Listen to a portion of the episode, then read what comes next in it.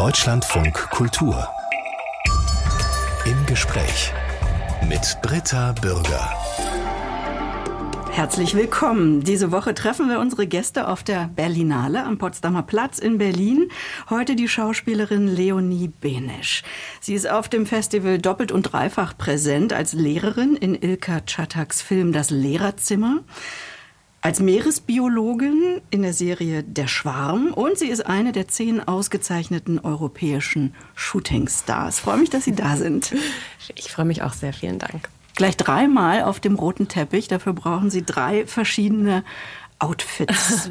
Wie ist das? Werden Sie dafür ausgestattet? Ähm, naja, wenn es nur drei wären, ähm, das ist, sind ja dann nicht nur die roten Teppichauftritte, sondern dazu kommt dann noch die Berlinale Eröffnung und dann die verschiedenen Presselooks. Also ich glaube, ich bin insgesamt bei irgendwas wie sieben oder acht.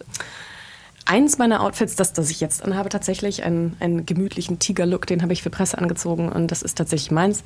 Alle anderen Sachen wurden mir ausgeliehen. Und das also das dann, hier sieht sehr gemütlich das aus. Das ist wahnsinnig das ist gemütlich. so ein kuscheliger, nicht Jogginganzug, eher die edlere Variante. Es ist eigentlich so eine Art Schlafanzug, aber es, sieht, es tut so, als sei es edler. Schwarz und darauf Tigerköpfe. Genau, ja. Also bis auf dieses waren alle anderen Sachen nicht meine und die wurden mir ausgeliehen. Und das ist eine, tatsächlich ein Riesenorganisationsaufwand. Und tatsächlich mag ich den Teil überhaupt nicht, weil man in so eine Spirale gerät von was zieht man an? Und das ist, es geht dann so viel um Äußerlichkeiten in der Vorbereitung, dass man am Ende da steht und sich denkt, was war nochmal mein Job? Mhm. Wenn dann alles steht und die Outfits klar sind, dann ist das gut, dann ist das beruhigend. Und ich habe die jetzt auch alle wahnsinnig gerne getragen. Geht man denn da mit Ihnen shoppen oder ist da eine Vorauswahl getroffen? Also da bringt mm. jemand diese wahnsinnigen silber-lurex-farbenen Plateaustiefeletten?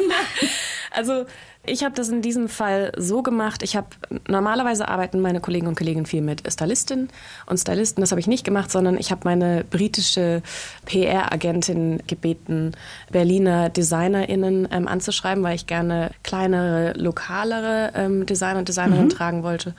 Und sie hat den Teil des PRs gemacht und meine deutsche PR-Agentin hat alles Inhaltliche gemacht. Mhm. Ja. Das heißt, sich auf so einem Filmfestival als Schauspielerin zu bewegen, ist dann auch eine Rolle. Auf jeden Fall, ja. Im Film Das Lehrerzimmer von Ilka Czatak, da spielt Leonie Benesch eine junge Lehrerin, die neu an ein Gymnasium kommt, ziemlich schnell in Konflikt gerät dort mit dem Kollegium, mit ihren eigenen moralischen Ansprüchen, auch mit dem System Schule. Eigentlich will sie alles richtig machen, aber woran scheitert sie? Ähm, woran scheitert sie? Ich glaube an der Realität des Lebens. Ich glaube, dass es eine sehr menschliche Geschichte ist, die da erzählt wird, weil wir meistens davon ausgehen, dass unsere Entscheidungen richtig sind und aus den, aus den richtigen Gründen getroffen werden und wir Gutes damit tun und dann entwickeln sich Situationen auf eine, eine unvorhersehbare Art und Weise und auf einmal müssen wir feststellen, dass wir das Falsche entschieden haben, es aber nicht wussten und das ist ich glaube, das passiert recht häufig. An der Schule wird geklaut. Mhm.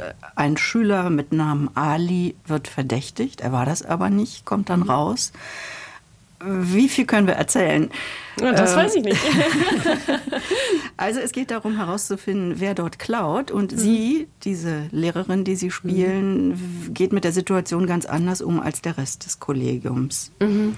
Ja, ich glaube, Kala Novak, die Lehrerin, die ich spiele, ist noch sehr frisch wahrscheinlich direkt aus dem Referendariat und ähm, voller Idealismus und möchte die Dinge gerne anders und frischer angehen, in einem System, das aber nicht darauf ausgelegt ist, dass anders und frischer daran gegangen wird, sondern ja, also sie, sie versucht es, scheitert damit aber, beziehungsweise gerät damit sofort an Grenzen. Sie versucht es auch bis zum Schluss, also sie gibt auch nicht auf, ähm, selbst ohne hier irgendwas verraten zu wollen, als sich die Dinge überschlagen und es wirklich alles und alle sich gegen sie stellen, bleibt sie ihren Idealen treu, hm. was ich sehr bewundernswert finde. Ja, sie versucht gar nicht in der Klasse herauszufinden, welcher Schüler, welche Schülerin da jetzt möglicherweise geklaut haben könnte oder Verdächtigungen zu unterstützen oder die Kinder irgendwie auszupressen, auszufragen. Sie mhm. hat einen ganz anderen Verdacht, äh, und zwar im Lehrerzimmer. Sie ja. lässt ihr Laptop laufen bei mhm. laufender Kamera und ja, geht dann einen Weg, der ja eigentlich auch nicht erlaubt ist. Also sie macht was Illegales, ne? sie, mhm. sie filmt das Kollegium und ja, da kommen dann überraschende Erkenntnisse. Genau, raus. das ist wahrscheinlich der erste größere Fehler, den sie begeht, der auch aus einer Verärgerung darüber entsteht. Also diese Entscheidung kommt ja daher, dass sie sich wahnsinnig über ihre Kollegen und Kolleginnen ärgert und die Art und Weise, wie sie Ali besprechen im Lehrerzimmer. Und es gibt vorher so einen kleinen Moment, wo Carla im Lehrerzimmer eine Frau beobachtet, eine Kollegin, die sich aus dem Kaffeemaschinensparschwein Geld rausnimmt. Und es wird offen gelassen, ob sie sich dann Euro zu viel einfach rausnimmt oder ob es Wechselgeld ist. Das ist einfach nur eine Beobachtung, mhm. die Ilka da reingebaut hat. Und daraus finde ich, sieht man sehr schön, wie sich der Gedanke baut, ja, aber warum, es, es sind ja vielleicht gar nicht die Schüler, vielleicht sind es ja, vielleicht ist es ja jemand, der zu, Zugang zum Lehrerzimmer hat. Mhm. Genau. Mhm. Und dann bekommt sie mit, wie Ali besprochen wird und verdächtigt. Und ich glaube, das macht sie wahnsinnig wütend und empört. Und daraufhin trifft sie eine impulsive Entscheidung, die dann das heißt, weitreichende Folgen hat. Um Themen wie strukturellen Rassismus auch in auch. der Schule, ohne dass das aber so ausgestellt wird. Genau. Das hat mir sehr gut gefallen. Das ja. ist eigentlich alles eher beiläufig erzählt mhm. wird, was dann aber auch brutal ist, weil es so alltäglich ist. Ja, ja, genau, aber das ist ja das Perfide. Es ist ja nicht so, dass die Leute sich anschreien und verprügeln, das ist dann die, die extremste Form, sondern das Perfide an diesen strukturellen Ismen ist ja, dass sie ähm, mit einer Beiläufigkeit passieren und mit einer Nebensächlichkeit. Und ich finde, es ist eben Ilka total großartig gelungen, das so pointiert, aber ähm, nicht thesenhaft. Genau, so beiläufig zu erzählen. Mhm. Ja. Sie haben dieses Drehbuch zugeschickt bekommen und sollten fürs Casting dann eine Szene spielen, mhm. die als Tape einschicken. Das ist ja üblich heutzutage, mhm. so ein E-Casting. Mhm. Wie machen Sie sowas? Also gibt es da professionelle Unterstützung oder zu Hause im Wohnzimmer? In dem Fall weiß ich noch, das war nachdem ich in 80 Tagen in die Welt fertig gedreht hatte und bevor ich angefangen habe, den Schwarm zu drehen, hat mir die großartige Simone Bär das Buch zugeschickt und äh, gefragt, ob ich gerne einen Tape dafür machen möchte. Und ich habe das Buch überflogen, die Szene gelesen, gesehen, die ist sehr, sehr gut geschrieben. Und in dem Fall habe ich, das weiß ich tatsächlich sogar noch, meistens weiß ich das nicht mehr, meine Mitbewohnerin, ähm, eine meiner besten Freundinnen gefragt, du, ich muss noch kurz dieses Tape machen, ich lerne den Text nachher, hast du nachher, äh, ich, ich brauche 15 Minuten. Und sie so, alles klar. Und ich habe das... Äh, mit dem Handy? Genau, äh, macht man mit dem Handy so quer, stellt mhm. man es irgendwo hin, immer Tageslicht verwenden, also irgendwie so, dass man einen neutralen Hintergrund ähm, hinter sich hat. Und es war eine Szene, in der Carla Nowak, meine Figur, äh, mit äh, verschiedenen Kindern spricht. Und dann ist es wichtig, dass man sehr banal, aber den Text spricht und ähm, die verschiedenen Leute anspielt. Genau, mhm. Genau, die Blickachsen Islands, mhm. ja. Und Marina hat reingelesen und ich habe das zweimal aufgenommen und abgeschickt und mir dann nicht weiter Gedanken drüber gemacht, weil erstmal andere Sachen dran waren. Genau. Toll und hat geklappt. Simone ja, Bär ja, genau. haben Sie eben erwähnt, die ja. Castingdirektorin, die vor einem Monat leider verstorben ist. Die hatte sie für diese Rolle auch vorgeschlagen. Nicht jede Rolle hat was mit dem eigenen Leben zu tun, aber mit dem Thema Schule hat ja jeder irgendwie mhm. eigene Erfahrungen. Haben Sie sich dabei mehr an sich als Schülerin erinnert oder an Lehrerinnen und Lehrer aus Ihrer Schulzeit? Ähm, wahrscheinlich mehr daran, wie das war, als Schülerin im Raum zu sitzen, als an die Lehrer, weil die Perspektive kenne ich ja gar nicht. Aber es stimmt, dass sobald man so ein Klassenzimmer betritt, ist man so ein bisschen zurückkatapultiert in wie, wie, wie, das damals war, weil diese Dynamiken innerhalb von 20 Kindern, die sind, die sind uns allen irgendwo vertraut, also alle, die auf einer, auf einer Schule waren mit mehreren Schülern und Schülerinnen. Ja, also ich habe viel daran gedacht. Das Lehrerzimmer ist ja im Vergleich zu den vielen großen Produktionen, bei denen Sie mitmachen, ein eher kleiner, ambitionierter Arthouse-Film. War die Zusammenarbeit äh, aber dadurch viel intensiver? Ähm, anders intensiv. Also bei so riesigen Produktionen ist es ja auch sehr intensiv, aber da liegt der Fokus manchmal, also meistens woanders ist und man erzählt ja eine andere Geschichte zusammen. Also ich finde, die Produktionen sind so unterschiedlich wie die Geschichten, die sie behandeln, die sie erzählen und die Menschen, die mitmachen. Aber ähm, das Besondere beim Lehrerzimmer war, dass es klein war und so ein geschützter, vertrauensvoller Raum geschaffen war. Ja. Wird ja auch nur an einem Ort gedreht, ja, ne? genau. in einer ja. Schule. Man geht nicht raus in diesem Film. Ja, das Lehrerzimmer hatte gerade seine Weltpremiere auf der Berlinale. Am Samstag ist er hier nochmal zu sehen. Und dann kommt er Anfang Mai schon regulär ins Kino. Leonie Benisch ist bei dieser Berlinale eine der zehn europäischen Shootingstars. Hat mich ehrlich gesagt gewundert, dass Sie dabei sind mit 31, ja nicht mehr ganz jung und Ihre Karriere läuft da schon sehr gut. Ja, es läuft super. Ähm, ich freue mich trotzdem riesig. Also Albrecht Schuch war, wann vor zwei, drei Jahren war er Shootingstar und Albrechts Karriere lief ja auch schon top.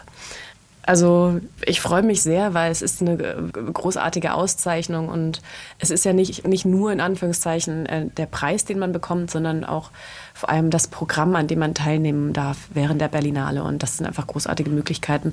Und da ist, finde ich, erstmal gar nicht so wichtig, wie etabliert man schon ist. Mhm. Beziehungsweise ich habe das für mich, glaube ich, nutzen können, weil ich schon häufiger in Situationen war, in denen ich schnell Smalltalk-mäßig auf Leute reagieren muss und schauen, mit wem ich sprechen möchte und warum. Und dadurch, dass ich den Job jetzt schon eine Weile mache, hatte ich das Gefühl, ich, ich freue mich auf diese Begegnung und weiß auch genau, mit wem ich sprechen möchte das und wo es. Ja, es sind da so Agentin in eigener Sache, ja? Naja, was heißt Agentin in eigener Sache? Also, wir hatten jetzt zum Beispiel am Sonntag ähm, waren die Industry Meetings. Ähm, das heißt, das war ein Tag, wo wir nachmittags 40 Casting Directors aus ganz Europa vorgestellt wurden und ein paar aus den USA. Und wir haben die Liste vorher bekommen und ich kannte ein, zwei Namen schon, wo ich wusste, das ist okay, die haben mich auf dem Schirm. Und andere, von denen ich nicht wusste, wer sie sind, dann äh, gehe ich sofort zu meinem IMDb Pro Account, schaue alle nach, damit ich weiß, welche Arbeit die machen. Zu was gehen Sie? Zu Ihrem? IMDb Pro ein Internetportal für äh, Film International Movie Database. Ja. Also das ist so, wo alles registriert ist, was ja. mit Film zu tun hat. Und wenn man mit einem Pro-Account äh, hat man noch mehr Einsichten. So. Mhm. Und ich nutze meinen tatsächlich sehr viel. Und genau, und dann habe ich die alle nachgeschaut und wusste, wer mich interessiert und mit wem ich das Gespräch suchen möchte. Und ich glaube, das ist eine Art schon auch Selbstbewusstsein, die ich da jetzt mitbringe, mitbringe, weil ich das schon länger mache, die ich früher nicht gehabt hätte, wenn ich jetzt, ähm, weiß nicht, Shootings da mit 18 oder 20 oder auch 22 mhm. gewesen wäre. Mhm. Ja. Die European Film Promotion zeichnet diese zehn jungen europäischen Talente aus. Und zwar eben Schauspielerinnen und Schauspieler, in denen sie Potenzial sehen für eine internationale Karriere. Und insofern ist das ja wirklich eine großartige Plattform an Unterstützung ne? für genau. Networking ja. Ja. und Promoten. Ja. Noch vor dem Abitur wurde Leonie Benesch für Michael Hanekes Film Das Weiße Band entdeckt. Dafür wurden damals, glaube ich, tausende Kinder und Jugendliche gecastet. Sie waren 17. Wie kam der Film zu Ihnen? Wie kamen Sie zu dem Film? Das war auch Simone Bär. Ich äh, verschulde Simone Bär und Alexandra Montag tatsächlich äh, sehr viel Gutes, das in meiner Karriere passiert ist. Ähm, ich war damals in einer Kinderagentur in Köln. Ich möchte sagen, so eine Art Karteileiche, weil ich mich bei denen beworben hatte, als ich 14 war, weil ich unbedingt Schauspielerin werden wollte. Und Maria Schwarz ist das und die hatte mich tatsächlich auch aufgenommen in die Kartei und ich hatte so ein, zwei Casting-Erfahrungen und bin damit aber nicht so wirklich warm, warm geworden. Und dann hat Simone Bär im Auftrag von Michael Haneke 7000 Kinder gecastet, äh, sich angeschaut und ich war eine davon. Mhm. ja. Die Rolle dieser naiven, gehorsamen Eva, die von dem Dorflehrer begehrt wird, dieser Film ist so verstörend und bedrückend das Gefühl, das ich dabei hatte, das kommt sofort wieder hoch, wenn ich an diesen mm. Film denke, auch Jahre danach. Wie war das für Sie, ausgerechnet in so einem Film mitzuspielen? Das war dadurch, dass es die allererste Dreherfahrung war, für mich aufregend und lustig und wunderschön. Und die Rolle, die ich in dem, in dem äh, Film spiele, ist ja auch der einzige Lichtschimmer. Also die Szenen, naja, es gibt schon auch ein paar traurige Szenen, äh, eine vor allem eine traurige Szene, aber die sind voller Wärme. Das heißt, von dieser düsteren, bedrohlichen Atmosphäre, die diesen Film ausmacht, habe ich am Set gar nicht so viel mitbekommen. Mhm. Für mich war das alles verbunden mit Aufregung und ähm, Michael Haneke war auch sehr, sehr liebenswürdig und zuvorkommend zu mir und hat, ähm, hat es sich auch zur Aufgabe gemacht, weil er wusste, es ist mein erstes Projekt, mich so ein bisschen zu schützen. Ja, und haben ja. Sie dafür Schauspielunterricht dann bekommen? Genau, Am, ja, ja. In der Vorbereitung oder direkt In der Vorbereitung. Mhm. Also das war tatsächlich, ähm, ich habe die, die erste und zweite Runde Castings mit Assistenten, ich glaube Schülern von, von Michael Haneke gemacht. Und bei der dritten Runde war er dann selbst dabei.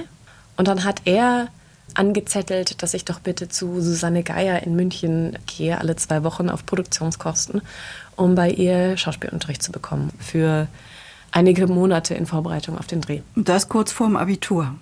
Nee, das war tatsächlich ein paar Jahre vor dem Abitur. Ich glaube zwei, zwei drei Jahre ah, ja. davor. Mhm. Ja. Ausgezeichnet damals äh, als beste Nachwuchsschauspielerin mit dem New Faces Award. Gab es dann danach gleich weiter Filmangebote? Ich habe die Zeit tatsächlich, das ist so ein bisschen ein Blur, das ist so ein bisschen verschwommen alles bei mir. Ich weiß es nicht so genau. Ich weiß, dass ich sehr überfordert. Also es gab danach noch einen Film, den ich gemacht habe mit ähm, Sophie Heldmanns Film so, äh, Sachte Farben vor Schwarz mit Senta Berger und Bruno Ganz. Und das war auch eine schöne Erfahrung, aber ich habe bin eigentlich erstmal zurück zur Schule gegangen und habe mein Abi gemacht, weil das Weiße Band, also es ist ja eine Sache, einen Film zu drehen und eine ganz, eine völlig andere Sache, den Film zu promoten. Und auf den Teil des Berufs hat mich wirklich auch niemand vorbereitet. Ähm, und ich wusste nicht so recht, wie mir geschah. Und dann war der Film ja auch wirklich außerordentlich erfolgreich, was ja eigentlich total schön ist. Und ich hatte dabei einige Erfahrungen, also meine ersten Erfahrungen mit Presse und rotem Teppich und ähm, diesem ganzen Rummel sind eher negativ behaftet gewesen und ich habe dann die Konsequenz daraus gezogen, also Schlüsse gezogen, bin erstmal zurück zur Schule gegangen, habe Abi gemacht. Warum und, war das negativ? Weil Sie sich als naja, weil, Objekt gefühlt haben? Naja, weil, weil man dem Ganzen sehr ausgeliefert ist, wenn man nicht weiß, wie die ganzen Gesetze lauten und die ganzen Regeln, was Outfits angeht und an wen man sich wendet und was das alles kostet und wie das alles geht. Aber man muss das natürlich mitmachen, um sich der Welt zu, zugehörig zu fühlen. Und wenn man das nicht mitmacht und nicht weiß, wie das geht, dann ist man einfach so ein bisschen naja, ähm, a deer in the headlights äh, ist der englische Begriff, also ein Reh im, im Scheinwerferlicht. Mhm. und, und so habe ich mich ein bisschen gefühlt mhm. äh, zu der Zeit, ja. Sie wussten, dass Sie Schauspielerin werden wollen. Seit wann und warum? Ach, alle, da wollen natürlich alle mal eine, eine gute Story zu hören. Die habe ich gar nicht. Ja, Sie waren auf der Waldorfschule. Vielleicht ja. gab es da die beste Theater AG der Welt? Nee, ich war nicht in der Theater AG. Okay. Mhm. Mhm ich glaube schon, dass irgendwie die ursprünglichen, das, das Interesse für so, so eine performative Arbeit ähm, bei mir aus so einem Kinderzirkus kam, in dem ich war, wo ich so Seiltanzen gemacht habe und Kugellaufen und Jonglage und Clownerie und solche Geschichten. Mhm. Ich glaube, das waren so die ersten Begegnungspunkte mit Performen. Und dann, klar, irgendwie das Klassenspiel, was man gemacht hat mit der 8, in der achten Klasse, da dachte ich dann so, ach so, hier, ich, ich glaube, ich kann hier was ganz gut. Und dann war tatsächlich Paula Kahlenberg, wir sind, ich bin viel umgezogen mit meiner Familie. Und Paula Kahlenberg, Kahlenberg war in der Schule, auf derselben Schule wie ich, als ich äh, sieben bis 14 war. Sie war so zwei, drei, vier Klassen über mir. Und ich habe sie irgendwann auf dem Schulhof gefragt, wie man Schauspielerin wird. Und dann hat sie mir den Kontakt von Maria Schwarz gegeben damals. Casterin? Da, nein, nein, ähm, Kinderagentur. Ah, Kinderagentur. Genau. Mhm. Und dann habe ich mich da beworben. So ging das los. Und ich glaube, es kam schon aus so, weil ich durch die ganzen Umzüge mich tendenziell meistens eher verloren habe. Hamburg, äh, Bielefeld, Tübingen. Warum ist die Familie so oft umgezogen? Ja, das hat äh, Familie, ja, Gründe. Aus Gründen. äh, aber ich glaube das schon, dass ich mir auch irgendwie damals eingebildet habe, das war aber eher so mit zehn oder elf, dass wenn man Schauspielerin ist, ist, dass man dann, wenn man beliebt ist, dass man sich sicher fühlt. Ich glaube, das war so der ursprüngliche Gedanke. Und dann war ich tatsächlich begeistert von Behind-the-Scenes-Footage auf äh, DVDs. Also so ähm, Making-ofs heißt es auf Deutsch. Mhm. Auf Deutsch ist gut, Making-of. Ja, aber Making-of, den Begriff verwenden genau. wir also in so Deutschland. also Zusatzmaterial, ja, ja, ne? genau, ja. Bonusmaterial. Ja, ja, Behind the Scenes, ja. Und hinter den Kulissen. Das fand ich immer wahnsinnig spannend. Und mhm. ähm, ich war dann auch un unglaublich ergriffen von so Szenen in Filmen wie Gladiator oder Fluch der Karibik. Und ich konnte mal nicht fassen, dass die Leute so, so ihr Geld verdienen und äh, Geschichten erzählen und Zeit miteinander verbringen an spannenden Orten. Und ich glaube, das war dann eine Kombination aus allen möglichen Dingen. Aber ich war dann sehr früh sehr fest davon überzeugt, dass ich das machen möchte und muss. Sie haben sich in London an der Schauspielschule mhm. beworben. Mhm. Ganz gezielt oder haben Sie es mhm. in Deutschland auch versucht? Mhm ich habe mal an der Ernst Busch vorgesprochen, ziemlich direkt nach dem Abi, aber ich glaube aus den falschen Gründen. Und ich bin dann auch nicht aufgenommen worden. Und dann war ich so zwei Jahre lang ein bisschen auf der Suche in Berlin, als ich hier gelebt habe und wusste, ich will das irgendwie machen, aber ich weiß nicht, in welcher Art und Weise. Und wo sind die coolen Leute innerhalb der Branche. Also ich musste da erstmal mich so ein bisschen umschauen und ich bin verschiedensten Menschen begegnet. Ich bin dann jemandem begegnet, Mike Bernardin, der damals, also gebürtiger Engländer, der ist auch mittlerweile wieder in Norfolk, glaube ich, mit seiner Familie. Aber der hatte damals ähm, The Actor Space, wo er Meißner Technik, äh, Technik unterrichtet hat. Ich mochte die Art und Weise, wie er über britische Ausbildung gesprochen hat und über britisches Theater. Also es klingt jetzt immer alles so, als sei es einem sehr strikten Plan gefolgt. Wie gesagt, das hat sich über zwei Jahre erstreckt und ich habe mich dann im Dezember 2012, glaube ich, entschieden, dass ich mich an Schulen in London bewerben möchte, weil die einfach einen wahnsinnig guten Ruf haben und weltweit zu den angesehensten Schulen, ähm, Schauspielschulen gehören. Ich finde es wahnsinnig mutig. Also konnten Sie so gut Englisch? Ich konnte immer gut Englisch, aber ich hatte wahrscheinlich, oder ich hatte, bevor ich in London länger gelebt habe, den klassischen, was die meisten Deutschen haben, so deutsch-amerikanischen Akzent, äh, wenn ich gesprochen habe. Also klar, man muss natürlich Sachen, man muss auf Englisch vorsprechen und hm. das ging, aber so, so richtig perfektes Englisch habe ich dann erst äh, an der Schule gelernt, klar. Guildhall School of Music and Drama. Wie haben Sie dieses Studium finanziert? Muss man ja bezahlen. Ja, ich habe mir ähm, viel Geld geliehen. Ja.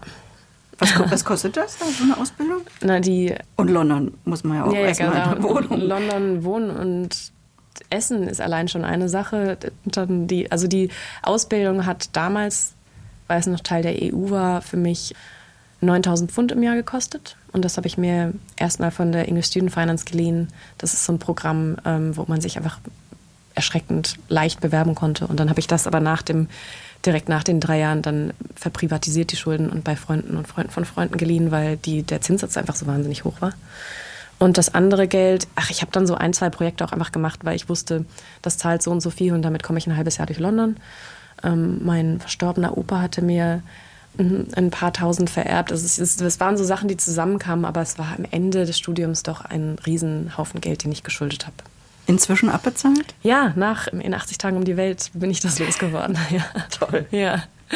Noch während des Studiums äh, haben Sie die Rolle in Babylon Berlin bekommen, die Greta Overbeck, Haushälterin bei der Familie Bender, also die Haushälterin mhm. von Matthias Brandt. Hatten Sie sich von London aus beworben oder sind, ist das auch wieder auf Sie zugekommen? Simone Bär. Wieder? Ja, wieder Simone Bär und Alexandra Montag. Die ähm, waren im Casting-Prozess für diese Serie. Und ich war im dritten Jahr, in dem letzten Jahr meiner Ausbildung das muss im November oder Dezember 2015 gewesen sein, als ich das, die, das erste Casting hatte bei Simone. Und ich glaube, im Januar, Ende Januar oder Februar stand dann fest, dass ich die Rolle habe. Und dann ähm, habe ich die letzte Produktion an der Guildhall, also das, das dritte Jahr an der Guildhall besteht immer aus Final Year Shows. Das heißt, alle 26, bei uns waren es 26 im Jahr, machen verschiedene Produktionen, zu denen dann die Branche kommt, also CasterInnen, AgentInnen, RegisseurInnen und sich den Nachwuchs sozusagen anschaut und mhm. abstaubt. Und ich habe die letzte Produktion ausgesetzt und stattdessen angefangen, Babylon Berlin zu drehen und konnte mir das aber anrechnen lassen als letztes Projekt sozusagen und habe damit auch meinen BA, meinen Bachelor of Arts bekommen. Super. Ja. Deutschlandfunk Kultur im Berlinale Gespräch hier am Potsdamer Platz mit der Schauspielerin Leonie Benesch. Wir haben schon über ihr Schauspielstudium in London gesprochen eben. Kein Wunder, dass das dann auch bald andere internationale Angebote gab, zum Beispiel in den Serien The Crown und in 80 Tagen um die Welt.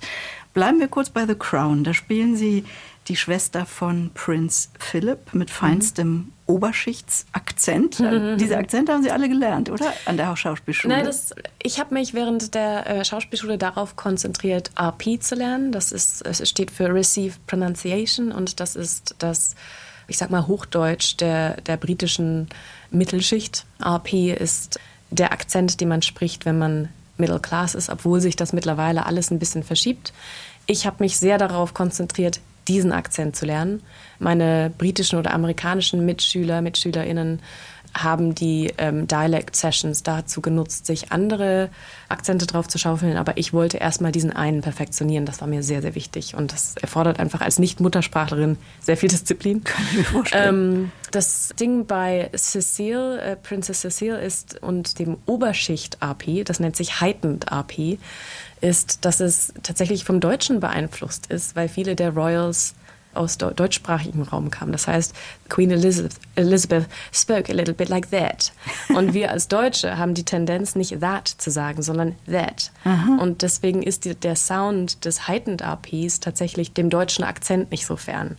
Und das heißt für mich, als, äh, als ich Cecile gespielt habe, sie spricht manchmal Deutsch, manchmal Englisch, das ist ja auch wirklich eine ganz kleine Rolle, aber da hat Stephen Daldry, der Regisseur dieser Folge, gesagt, just make it sound a little bit German. Also ähm, mhm. behalt einfach ein bisschen was von deinem deutschen Ton drin und das ist super. Mhm. Sie haben da an der Seite von David Tennant gespielt, kann mir vorstellen, dass Sie darin aber auch ja, vieles ausleben konnten, was Sie in Ihrem Londoner Leben, es waren ja sechs, sieben, acht Jahre, acht Jahre ja beobachtet haben. War das vor allem ein großer Spaß? Das war vor allem erstmal, ich war noch nie zuvor und auch nie danach so nervös vor einer Arbeit, weil David Tennant äh, zu meinen Helden gehört und davon habe ich wenige. Ähm, der ist einfach großartig, weil er ist nicht nur was das Handwerk angeht, äh, Meister seiner Zunft, sondern auch noch dazu ein wahnsinnig aufmerksamer, zuvorkommender und liebevoller Mensch. Und wenn jemand so großartig in jeder Hinsicht ist, ist das beängstigender, als wenn jemand sehr gut ist, aber vielleicht ein bisschen unhöflich oder ja. Also ich war unfassbar aufgeregt, zumal das auch das erste Mal war, dass ich tatsächlich einen Native Speaker gespielt habe, also Abigail Fix, die ähm, aus der Upper Class kommt und daher perfektes RP spricht.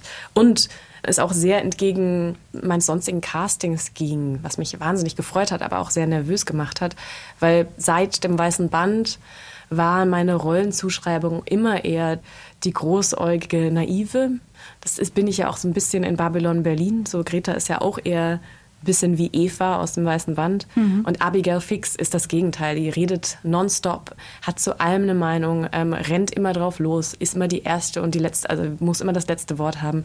Und ich war schon wahnsinnig aufgeregt. Und es war aber auch ein Riesenspaß, obwohl wir dann wegen Covid natürlich lange unterbrechen mussten mhm. und ähm, es viele Unsicherheiten gab, ist das äh, für mich eine der allerwichtigsten Arbeiten gewesen bisher, ja.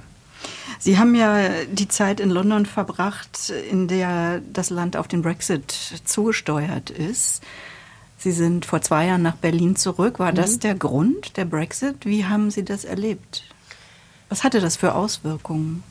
Ich erinnere mich sehr gut an den Tag, an dem, das war, ich meine, das war der 16. Juni oder was, 26, bin ich, also es war im Juli 2016 und es war unfassbar traurig. Ich weiß, dass alle geheult haben. Wir waren an dem Tag natürlich wie in meiner Schule. Obwohl ich eigentlich schon Babylon angefangen habe zu drehen, aber an dem, ich war in der Woche zurück in London. Und es war wahnsinnig traurig, weil äh, die Schule auch unglaublich international ist und London ist sehr international. Und ich weiß, dass an dem Tag so eine ganz seltsame, geschockte Stimmung in London war. Mm. Die Auswirkungen waren dann erstmal natürlich nicht spürbar. Damals gab es ja noch erstmal diese zwei Jahre äh, wo gar nichts mhm. passiert ist. Und dann gab es noch die ausgemachte Übergangsfrist und dann noch mehr Übergangsfristen. Und äh, es ist ja auch alles von vorne bis hinten noch nicht aufgedröselt. Der Grund, weshalb ich aber zurückgekommen bin, das hat auf jeden Fall mit Brexit zu tun. Ich musste deswegen nicht gehen. Ich hätte auch bleiben können. Ich, ich könnte da leben und arbeiten, wenn ich wollte. Aber ich finde, dass sich London stimmungsmäßig verändert hat. Ähm, London war schon immer ein Ort, wo arm und reich noch krasser auseinandergeklafft sind als anderswo auf der Welt. Aber ich finde es jetzt noch viel unangenehm spürbarer als damals. Ähm, ich habe Freunde, die ähm, in London der Oberschicht angehören, also für die es keinen großen Unterschied macht, wie viel was kostet. Das ist sowieso egal. Und dann habe ich aber auch Freunde, die schon immer drei, vier Jobs arbeiten mussten, um irgendwie über die Runden zu kommen. Und denen geht es wirklich schlecht mittlerweile.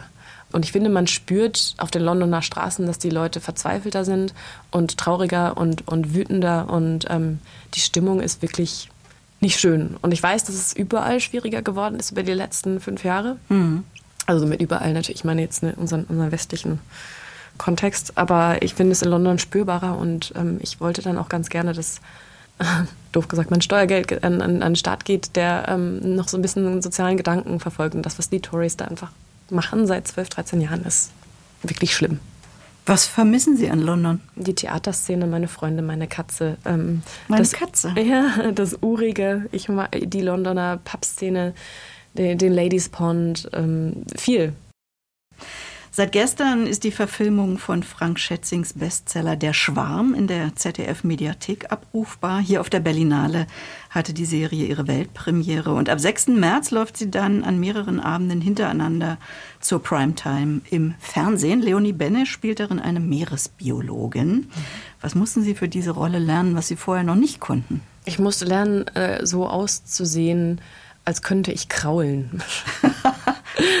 ich mag keine repetitiven Sportarten. Ich finde alles toll, was sich ständig ähm, verändert. Äh, so Akrobatik oder ich finde ich find Tanzen super. Ich mag ähm, alles, was so mit physischen Herausforderungen im Sinne von oh, lass mal das ausprobieren und, äh, und hier hinstellen, da balancieren. Solche Sachen finde ich super, aber so laufen gehen oder schwimmen immer hin und her, das finde ich wirklich stinklangweilig.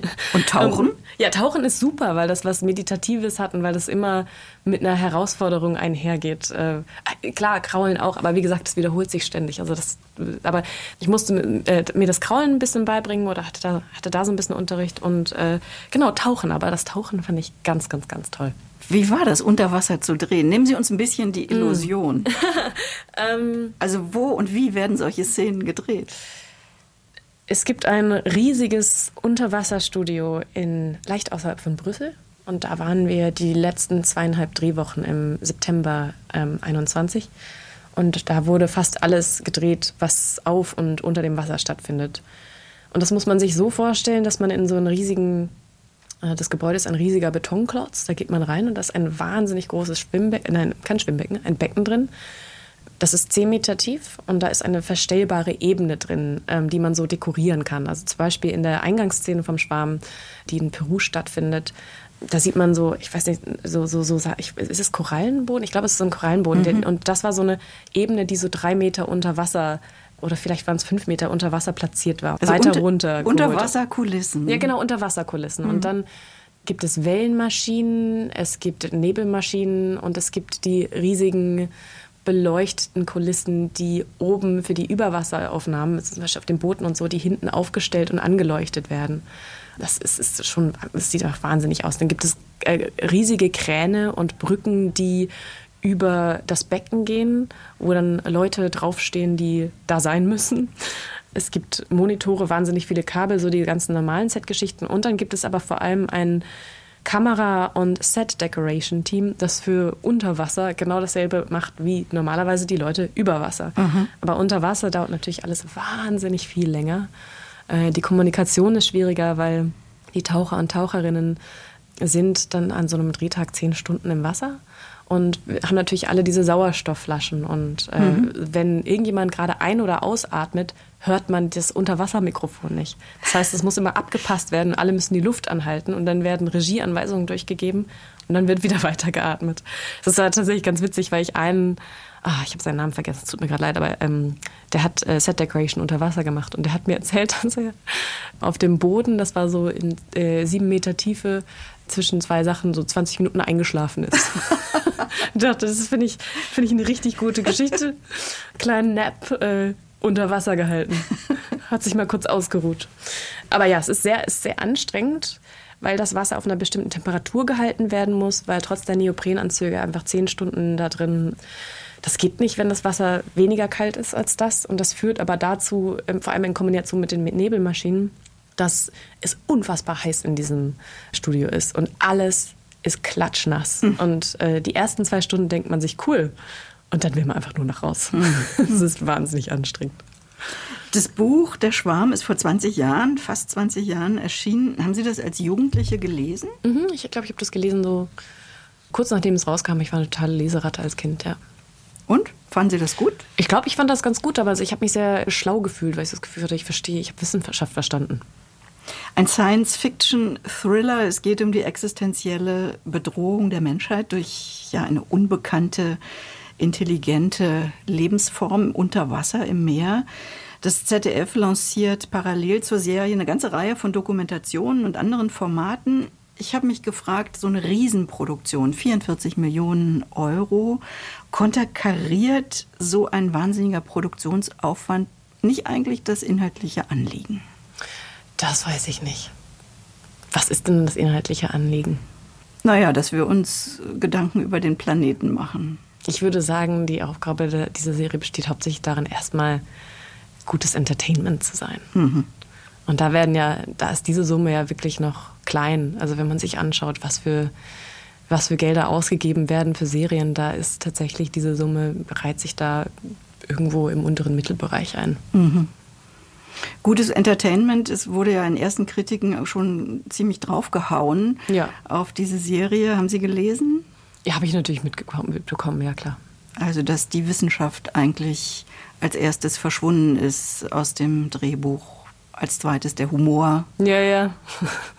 Wie ist das für Sie, wenn Sie Ach, was? Sie, da, Sie, da, wahrscheinlich können Sie gar nicht ehrlich antworten, weil. Naja, also tue ich. Also es hat ja niemand geschrieben, Leonie Benisch macht ihre Arbeit nicht gut. Das und, stimmt. Ähm, das sind ja die, das sind die Drehbücher, die da angegriffen werden und das kann ich jetzt so oder so finden.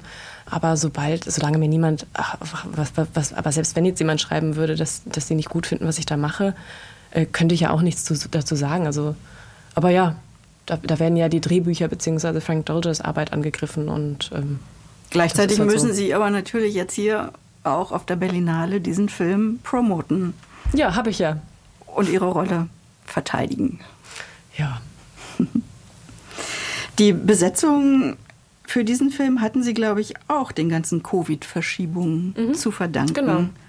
Also ich wusste, dass es den Schwarm, dass der adaptiert werden soll, dass der gedreht werden soll.